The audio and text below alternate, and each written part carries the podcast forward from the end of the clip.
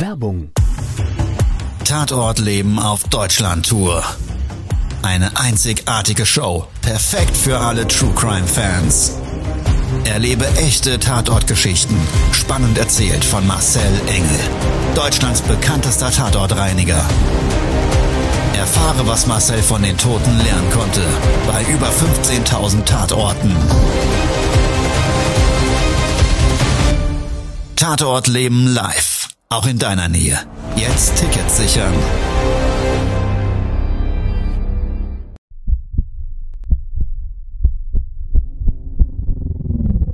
Todesursache. Der Podcast mit Tatortreiniger Marcel Engel. Es wird immer mal wieder in meinem Podcast vorkommen, dass wir sehr tief in das Geschehen eintauchen.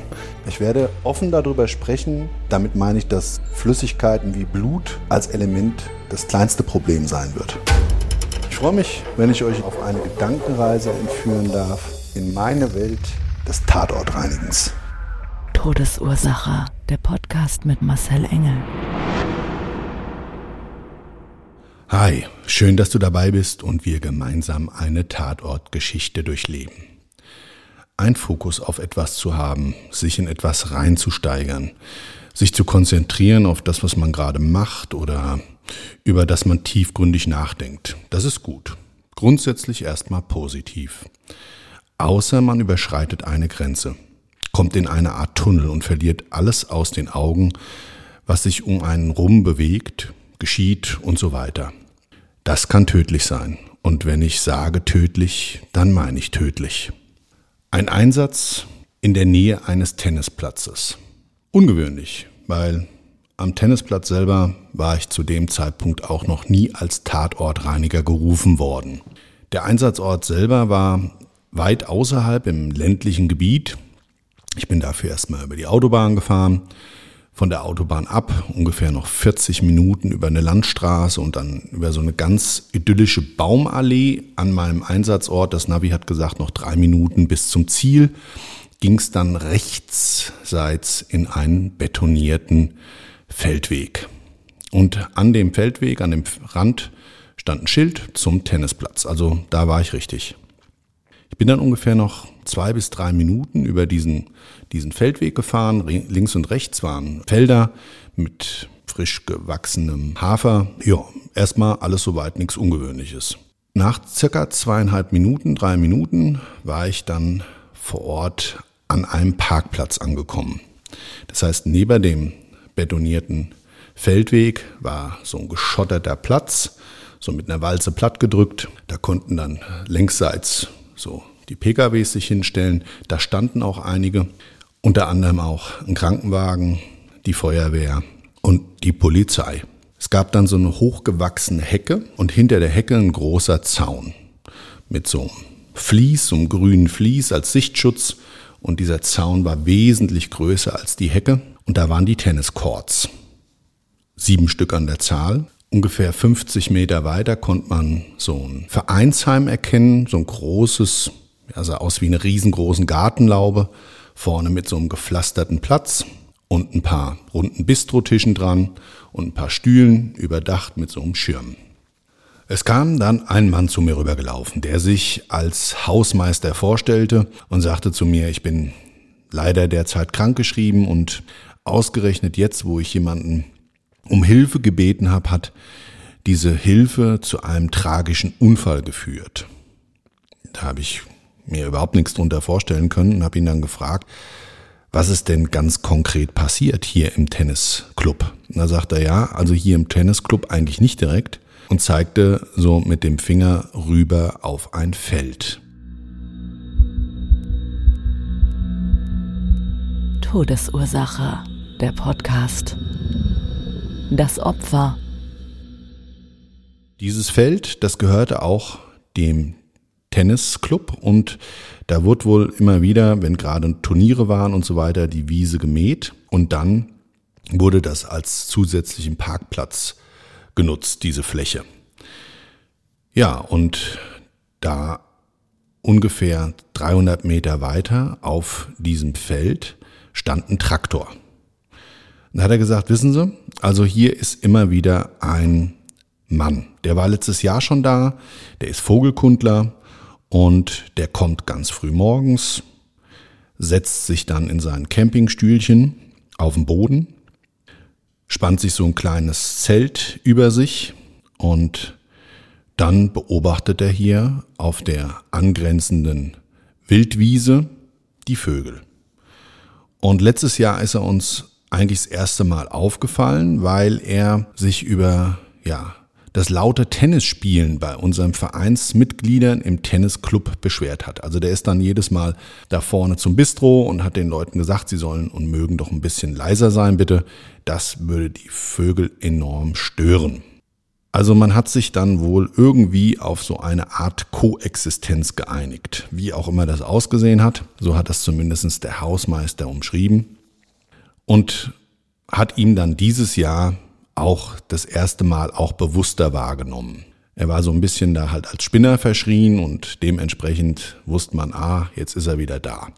Man muss also ein bisschen leiser sein beim Tennisspielen. Und naja, er hatte sich dann wohl an diesem besagten Morgen meines Einsatztages in diesem Feld oder auf diesem Feld so in das Gras gesetzt, hatte sein Höckerchen aufgespannt und so ein kleines Zelt als Wind- und Wetterschutz und Sonnenschutz so über sich gehängt und hatte das auch so ein bisschen mit ähm, ein bisschen Gras bedeckt und das noch so ein bisschen getarnt und hat dann mit seinem Feldstecher, wie auch die Tage zuvor und das Vorjahr, die Vögel beobachtet.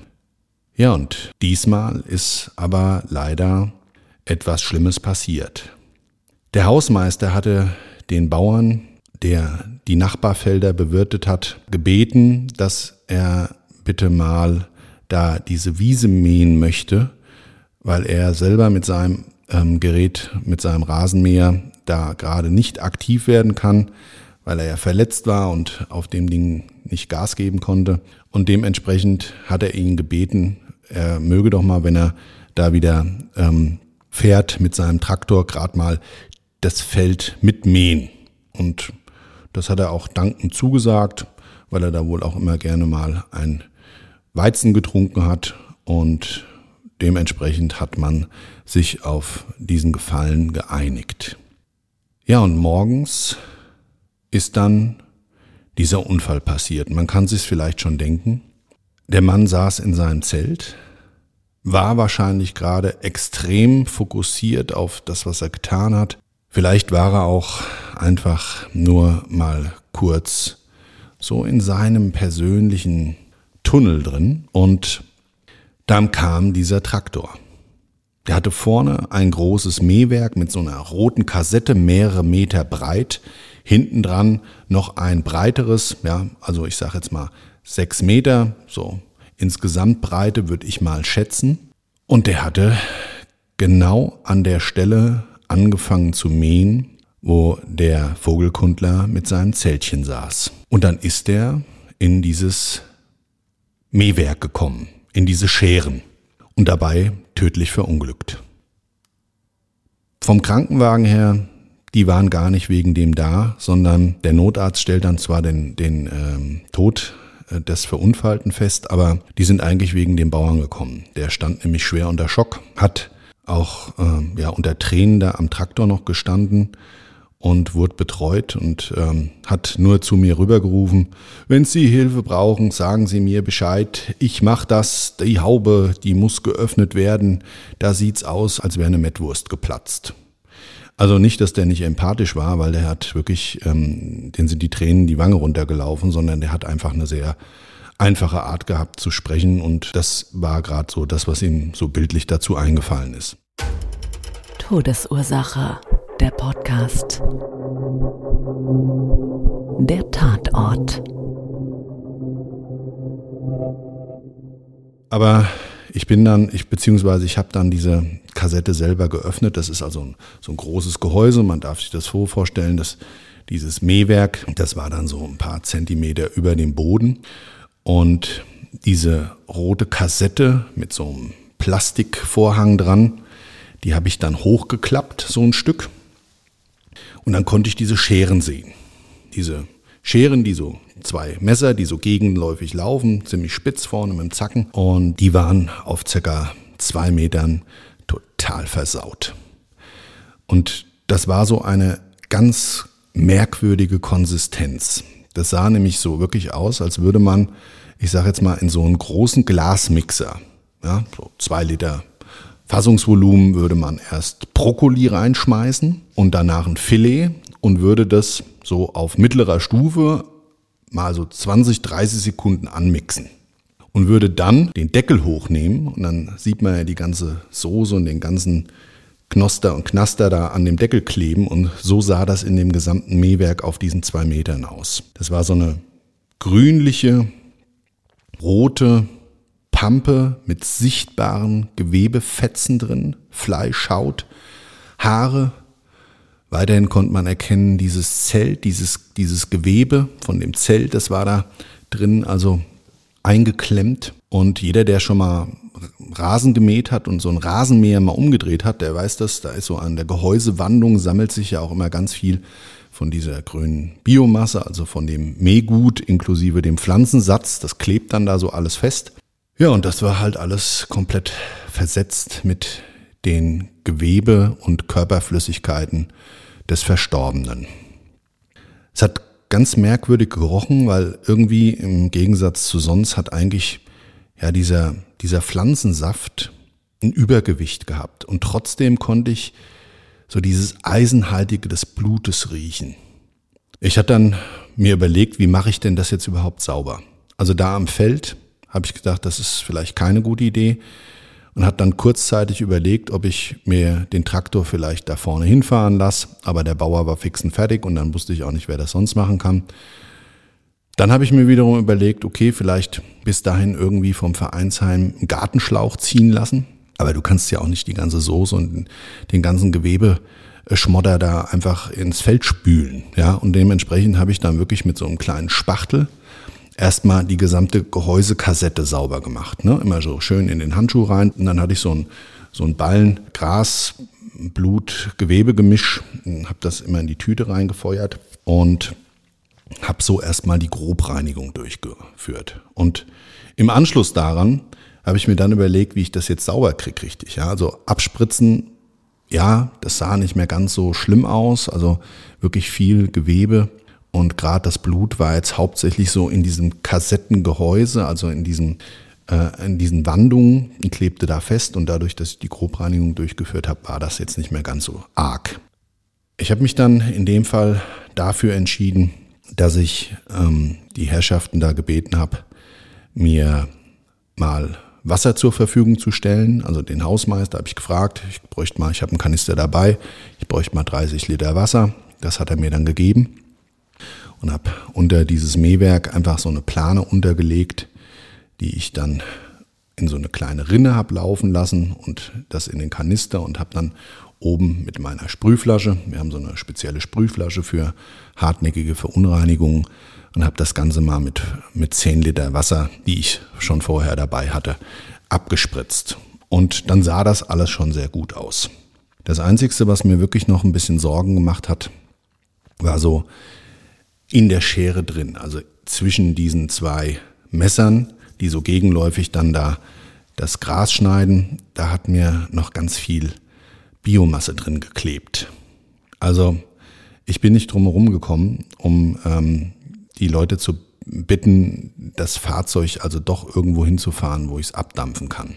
Der Feuerwehrmann auf dem Parkplatz, das war wohl ein Bekannter des Bauern, der selber auch Landwirt war und der sagte mir, ist gar kein Problem, wir fahren den Trecker zu uns auf dem Betriebshof, da können Sie den abspritzen, sagt er, und dann ist das alles gut. Naja, okay, habe ich mir gedacht, wunderbar, also haben wir das auch genauso gemacht.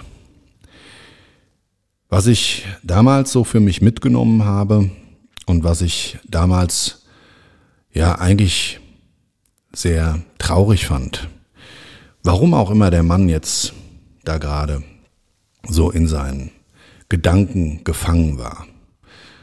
Ja, man hätte das wahrscheinlich hören können. Er hatte vielleicht einen Kopfhörer auf oder war auf jeden Fall so konzentriert, dass er das vielleicht für sich nicht wahrgenommen hat. Und dadurch, dass die Wiese nebendran ja auch gemäht wurde, neben dem Tennisplatz, also dieses, dieses Feld vom Bauern, und der das schon ähm, vorher gemacht hatte, dachte er vielleicht, dass das jetzt da außen vor bleibt. Also wie auch immer, er hat in jedem Fall in dem Augenblick seinen Tunnelblick gehabt. Er hat die Realität aus den Augen verloren und hatte eben links und rechts neben seinem Fokus nichts mehr gesehen. Und das war in dem Fall für ihn tödlich. Ich habe mir damals für mich mitgenommen, dass wir wirklich in unseren Gedanken oder in dem, was wir tun, sehr wohl fokussiert sein dürfen und dass das eine gute Sache ist. Außer wir verlieren unsere Umwelt um uns drumherum und alles das, was sonst geschieht, aus den Augen, weil das kann in dem Fall dann tödlich sein. Das war's heute schon mit der neuen Folge meines Podcasts Todesursache, der Vogelkundler am Tennisplatz. Und ja, wenn es dir gefallen hat, dann sehr gerne abonniere meinen Podcast. Ich bin außerdem bei Instagram unter marcelengel.com oder bei Facebook und wir haben eine neue YouTube-Serie gestartet. Die heißt Tatort Leben. Es gibt aktuell die Folge zum Thema Sucht und ich kann es an der Stelle schon vorgreifen. Am 1. Februar erscheint die Folge Tatort Leben Angst. Vielen Dank, dass du dabei warst. Ich würde mich freuen, wenn du das nächste Mal wieder einschaltest. Bis dahin, ciao, dein Marcel. Das war's schon mit der neuen Folge von Todesursache, der Podcast mit Marcel Engel, Kopf einer eigenen Spezialreinheit und Tatortreiniger bei mehr als 12.000 Orten auf der ganzen Welt. Was kann Marcel für dich bereinigen? Jederzeit. Weltweit. Melde dich oder klick dich einfach mal durch auf marcelengel.com. Empathisch, tiefgründig, ehrlich. Todesursache lässt dich garantiert nicht kalt. Seid dabei. Ich freue mich. Abonniere die Staffel und du kommst für keine Folge zu spät.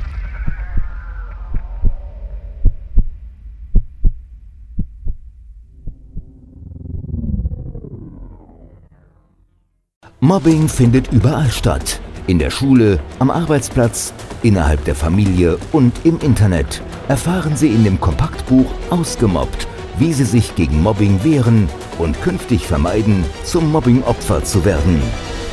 Ausgemobbt von Marcel Engel und Martin Zowak, überall im Buchhandel.